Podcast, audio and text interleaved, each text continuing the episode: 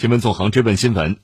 国务院新闻办昨天召开国务院政策例行吹风会，介绍关于建立健全职工基本医疗保险门诊共济保障机制的指导意见。有关情况，职呃职工医保从一九九八年制度建立起就实行统筹基金和个人账户相结合的模式。统筹基金保住院和大病，个人账户保门诊和小病，早就成为大家熟知的内容。但是呢，随着经济社会发展和全民医保的健全，个人账户的局限性也日益突出。部分地方呢，开展了一些探索，通过建立普通门诊统筹、优化基金内部结构，加强了职工医保门诊共济保障。那么，职工医保。呃，职工基本医保门诊共济保障如何实现？个人账户的调整是否影响待遇保障？对老年人看病就医又有哪些新的变化呢？请听总台央广记者车丽的报道。意见指出，建立职工医保普通门诊统筹，逐步将多发病、常见病的普通门诊医疗费纳入统筹基金报销，政策范围内支付比例从百分之五十起步，适当向退休人员倾斜。加强门诊慢性病、特殊疾病待遇保障，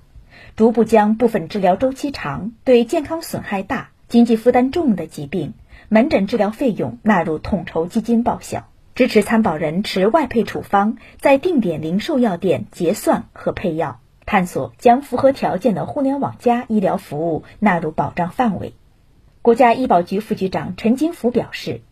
意见不仅改进个人账户计入办法。也适当拓宽了使用范围，在职职工个人缴费部分仍然计入本人的个人账户，将按照本人缴费基数的百分之二计入个人账户，允许家庭成员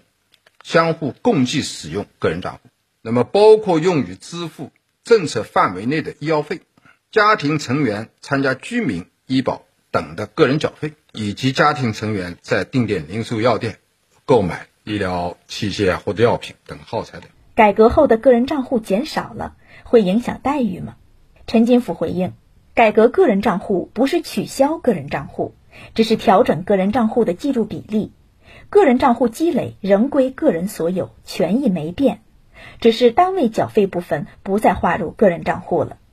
个人账户新计入的减少，并不意味着整体保障功能降低。普遍的个人账户的减少，意味着。门诊共济保障制度的建立、扩大、健全、增强，所以你减少的部分，并不意味着你的损失增加，而是你这个钱放到了另一个部分，放到了大池子里边，形成了新的保障机制。那么这个新的保障机制总体上基金平衡转移，效能是显著放大，制度的效应显然基。用于你实实在在的医疗服务的购买，又有利于人群之间的共济，更有利于长远制度的可持续性发展。我国老年人群对医疗保障需求越来越高，此次建立职工医保门诊共济保障制度对老年人有哪些影响呢？国家医保局待遇保障司负责人樊卫东表示，报销比例适当向退休人员倾斜。这项制度可为退休人员减轻门诊费用负担将近一千亿元，对退休人员来说是重大利好。专门提出要进一步增加纳入门诊慢病、门诊特殊病疾病的病种，就是用统筹基金支付的门诊慢病病种我们再扩大了，这对退休人员来说受益的程度会更大，受益面更广。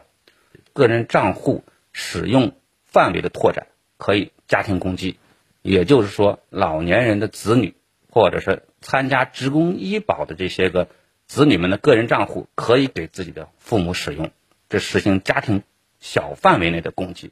另外，零售药店由于分布范围广泛、服务灵活便捷等特点，与医疗机构互为补充。此次改革会给零售药店带来哪些变化？方卫东表示，截至二零二零年底，全国定点医疗药店约三十九万家。个人账户每年用于定点药店的药品费用支出在两千亿元以上。除了原来个人账户继续可以用于药店购药之外，国家医保局又给予了更多支持政策。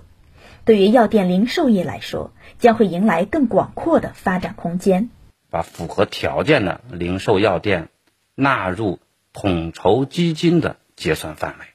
具体来讲呢，参保人在定点医疗机构门诊就诊后，